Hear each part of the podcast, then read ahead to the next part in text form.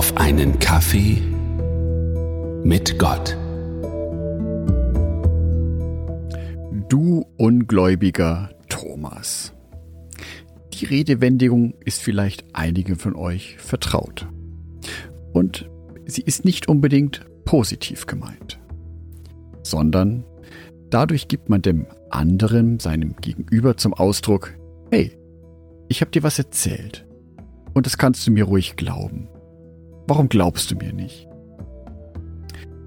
Schließlich ist es wichtig, dass in den Beziehungen, die ich führe, sei es in meiner Partnerschaft, mit Kollegen, Freunden, ja vielleicht sogar Nachbarn, dass da in diesen Beziehungen ein Grundvertrauen vorhanden ist.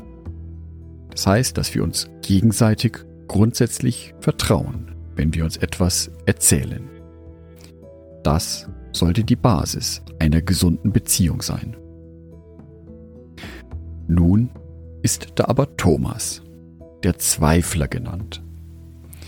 Er ist derjenige, der in Frage stellt, was er sieht. Er ist derjenige, der Jesus hinterfragt, der auferstanden ist. Er glaubt seinen Augen nicht. Nein, er will es oder kann es zunächst nicht glauben. Und das kann ihm durchaus negativ ausgelegt werden. Hey Thomas, der auferstandene Jesus steht vor dir. Wie kannst du das nicht glauben? Bist du blind?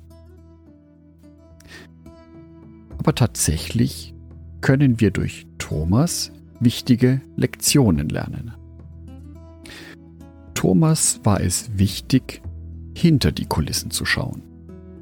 Er wollte sich nicht nur auf die Oberfläche verlassen, die er erlebt hat, sondern er wollte den Dingen auf den Grund gehen. Dabei hatte er sein Ziel im Herzen ja immer fest vor Augen, nämlich Jesus Christus zu folgen. Und da wollte er sich ganz, ganz sicher sein, dass das, was er erlebt, auch tatsächlich mit der Wahrheit übereinstimmt.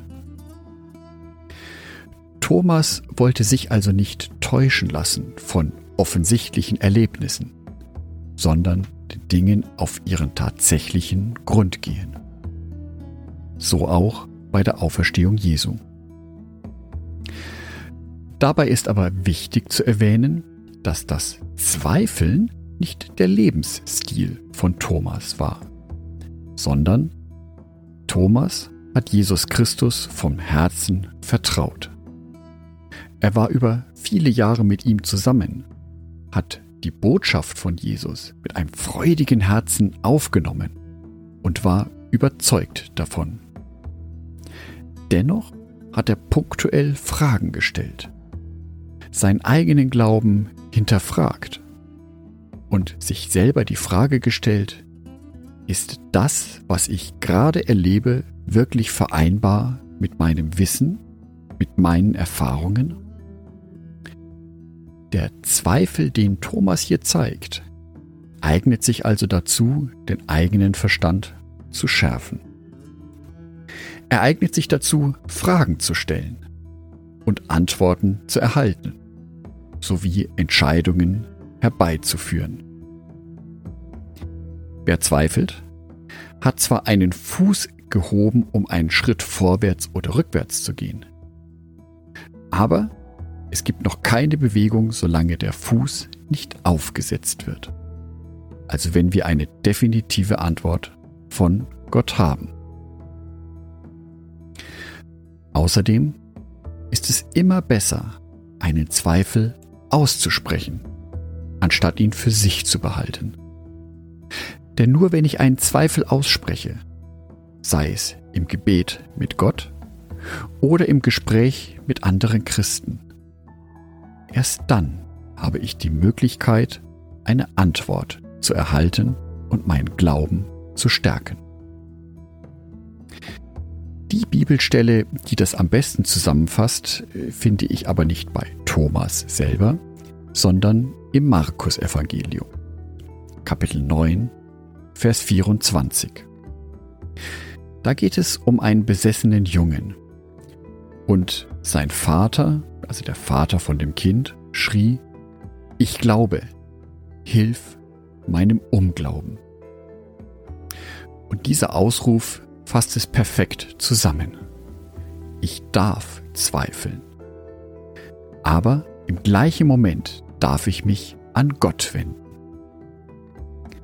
Ich wünsche dir, dass auch du deinen Glauben hinterfragen kannst, dass du deine Zweifel und Fragen vor Gott bringen kannst. Ich wünsche dir, dass du liebevolle Antworten erhalten wirst.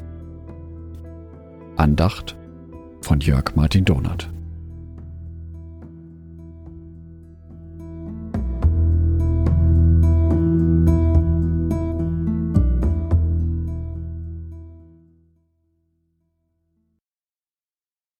Ein herzliches Dankeschön an alle meine Patreons, die es mir ermöglichen, weiterhin den Podcast auf einen Kaffee mit Gott zu produzieren.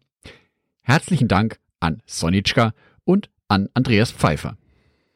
Auf Patreon kannst du mich bereits mit einem Euro monatlich unterstützen. Oder du lässt mir ein paar Sterne da. Das sagt dem Algorithmus nämlich, dass dies ein guter Podcast ist und wird so mehr Menschen angezeigt. Vielen Dank schon vorab.